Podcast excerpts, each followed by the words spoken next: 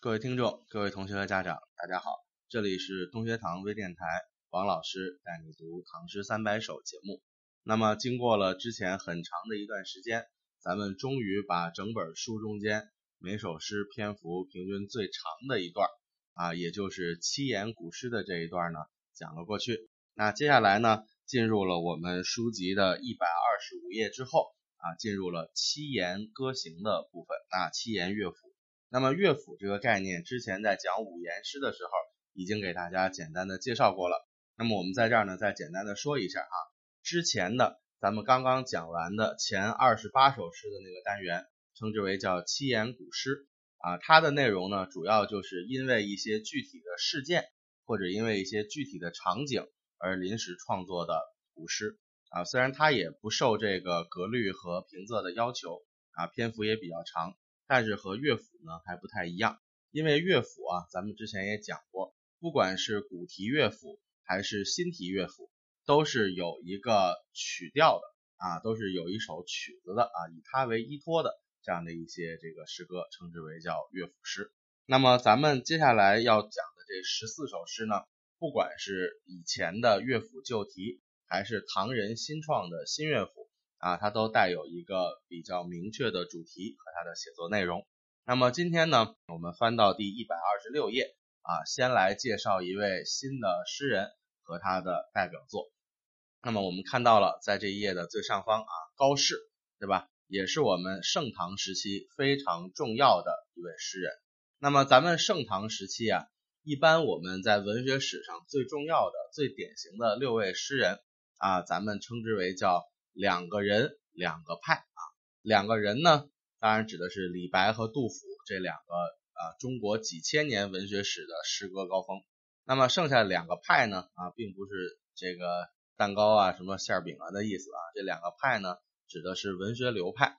这个一个叫做山水田园派，他的两位代表人物王维和孟浩然，之前都已经见识过了。那么另外一个流派叫边塞派。之前我们在五言诗的接触过程中，也学习过很多边塞派诗人的作品，但是边塞派的两位宗师啊，代表人物，我们只见过其中的一位，叫岑参啊，还有一个相应稍微弱一点的叫王昌龄，那么还有李琦啊，这我们都是见过的边塞诗人。但是边塞诗派啊，很重要的一位集大成作者叫做高适，咱们到今天才算终于正式的露面了啊。那么高适老师这个人呢，他和岑参齐名，合称为高岑啊，也是盛唐时期的代表人物。咱们说六个人嘛，李杜啊、王孟还有高岑，盛唐最著名的这六个人就是他们了。那么高适老师本人啊，也当官当的比较高，他和李白、杜甫的交往都很早啊，基本是同时代。他跟李白的岁数差不多，比杜甫大个十岁左右啊。那么在这样的一个背景下呢，高适本人啊，并不像李白和杜甫两个人那么倒霉，他的官呢相对来说做的是最高的啊，还曾经担任过节度使这样的职位。那在唐代，节度使的这个兵权啊非常的大啊，基本上就相当于地方军区的总司令了。而且后来高适还因为自己的功劳被封了侯啊，咱们都知道这个。古代的读书人呢，特别追求这个封侯，对吧？封侯就证明我的这个建功立业已经达到了一定的程度了。那么高适是唐代这么多诗人中间唯一混到封侯的一位著名的大诗人啊，其他的人基本上都是要么当文官，要么干脆这个官运非常的不好。但是高适曾经做过武将相关的职务，而且还封了侯啊，证明这个。实际上，这个实力啊，或者说他的这个官职啊，都已经到了一个非常高的境界了。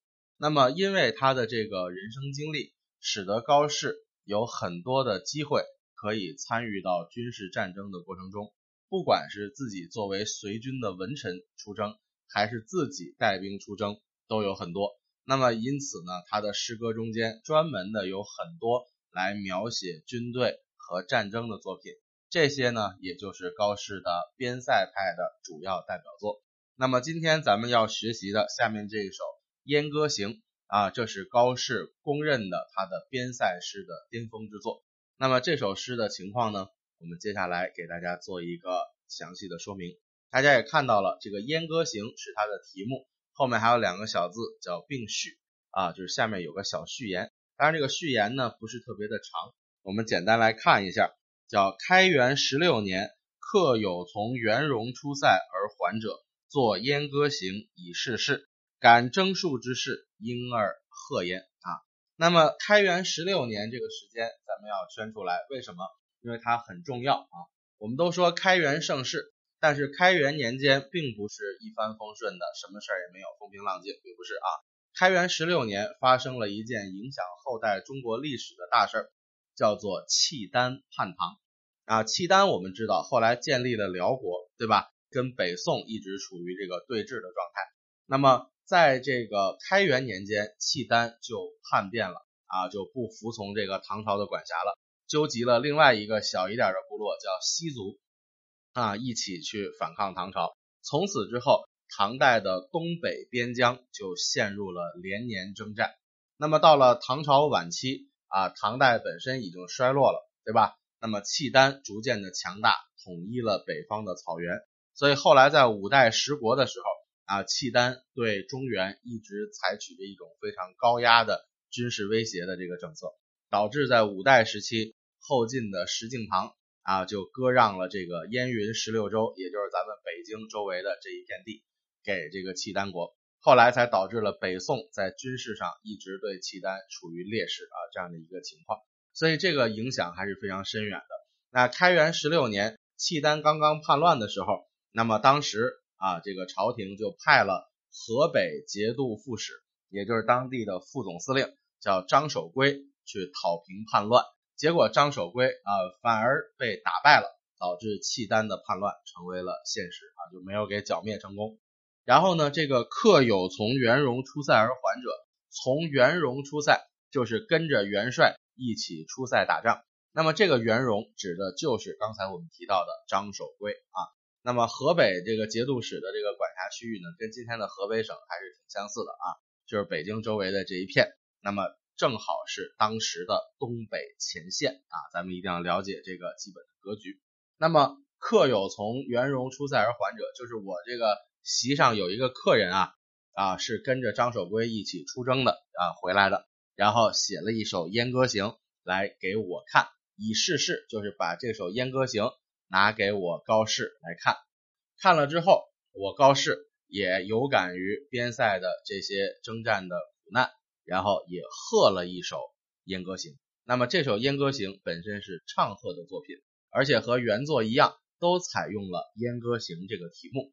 那么具体到《燕歌行》这个题目，咱们注解里面也说到了，它是一个古代的乐府旧题啊。所谓的乐府旧题，也就是说在东汉、西汉。还有魏晋南北朝时期就已经在乐府中出现了，并且被人创作了。那么《燕歌行》这个题目啊，来头很大，是曹操的儿子魏文帝曹丕首创了这个啊曲名，就是他做了一首曲子叫《燕歌行》，然后随着这个曲子写了这个相关的歌词，所以这是咱们目前有据可查的啊最早的一首《燕歌行》，也是七言的这个乐府。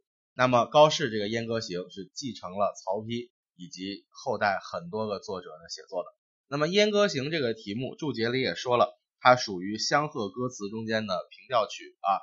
它的主要写作内容就是边塞啊，要么是边疆战士的征战的辛苦苦难，要么是家里面留守的妻子对丈夫的怀念，也就是所谓的思妇怀人啊，这样的题材是最常见的。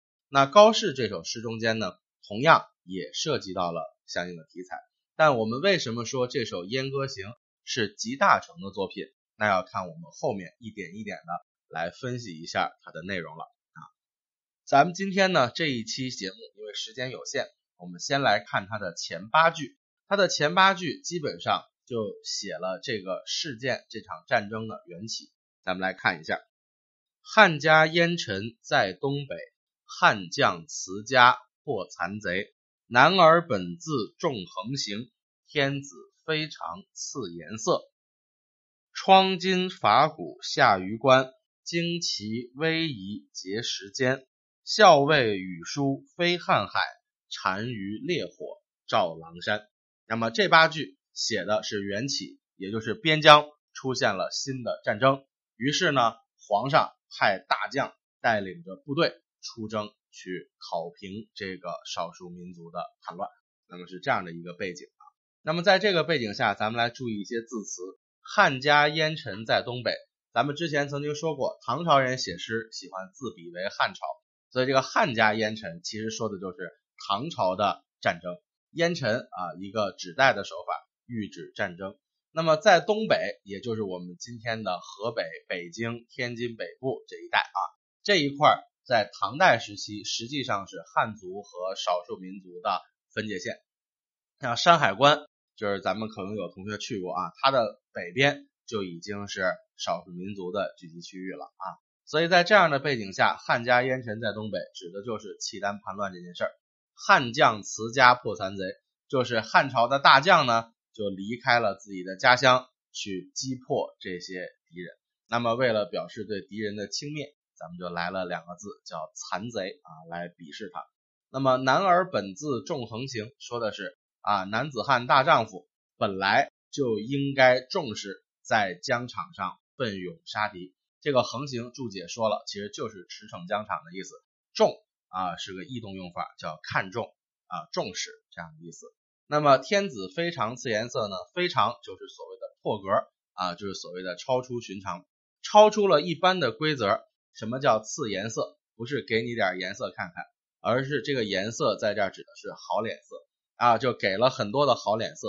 那意思是什么呀？就是给了很多的赏赐，给了很多的这个好的待遇。那么在这样的一个背景之下。因为这个天子非常重视这件事情，然后这个大将夸下海口说啊，微臣一定要带着好消息回来，定是如此，所以叫疮金伐鼓下玉关。疮金的疮啊，就是击打的意思，就是敲锣啊。伐鼓呢，就是打鼓。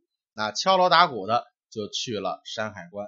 这个榆关是古代的称呼，咱们今天管这个关就叫山海关啊，所以咱们也就知道了这个。山海关，也就是咱们东北的一个非常重要的一个防御的咽喉要地。然后接着旌旗逶迤节时间，旌旗逶迤啊，就是指的这个大部队在行军啊，无数的战旗啊，就是列成一串。那么这个节时，大家要注意，并不是只是简简单单说礁石的意思，它本身也是一个地名啊，就是曹操在观沧海中间写的“东临碣石，以观沧海”，这个碣石就是当地的一座山。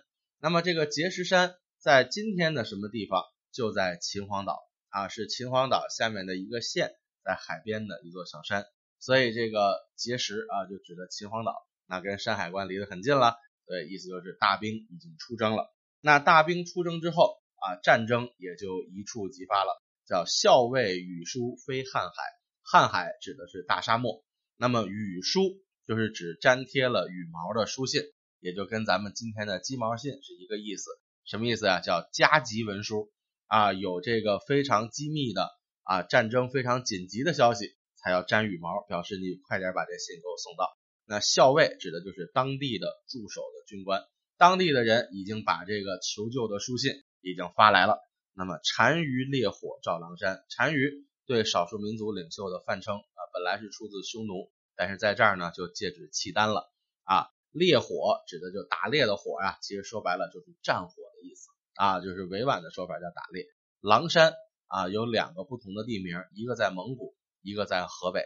那在这儿呢，因为在山海关附近打仗，所以应该是说这个单于的军队已经打到了河北的这个狼山啊，就是距离我们的前线非常近了。那么这八句就给我们渲染出了一种非常紧张的战前的气氛。当然，在这儿我们还看得出来，唐朝的军队好似还比较的雄壮啊。但是真正打起仗来之后，因为这个大将被皇上这个非常赐颜色啊，内心很骄傲，所以后面其实战争是非常不利的。那相应的战争过程中的这个种种苦难和悲惨，也就逐渐的在高适的笔下展现了出来。那接下来咱们等下一期再给同学们做详细的讲解。谢谢大家。